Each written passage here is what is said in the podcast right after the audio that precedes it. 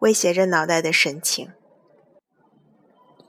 右侧的面颊微微向肩膀斜着，真怪。从前，这种动作，人们看到是在夫妻之间进行的。当其中一人不说一句话，而似乎要求一种东西，一种爱抚，一个吻，或者要对方用胳膊搂住自己的时候，就是这个样子。这是一种类似倦怠和从容的动作，一种察觉不到的赌气。但也是伤感的动作，脖颈的这么轻轻一歪，想说明这一切。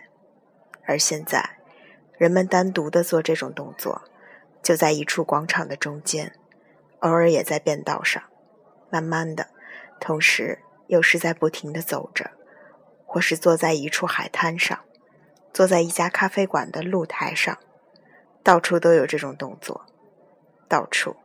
都可以看到这种承认懦弱的姿态，到处都可以看到这种对于眼下没有的一种声音、一种东西的需求。当然，这正是用手机打电话时的情景，而所传递的讯息通常也是很平庸的。我在阿姆斯特丹街的拐角处，二十分钟后我就回到家里，蔬菜箱子里有几个西红柿和一根黄瓜。或许只是为了一种技术上的要求，当身边有噪音的时候，就必须把手机紧紧地靠近耳朵，并将其藏进大衣的领口里，或者是躲进避风处。是的，也许。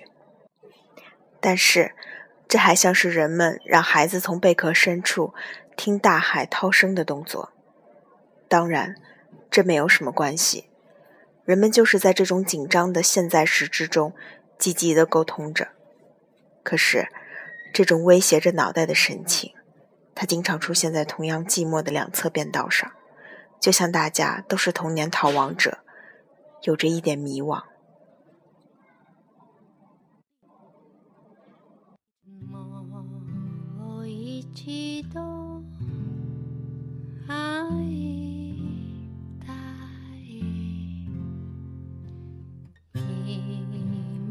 すぐ会いたい」「会わずには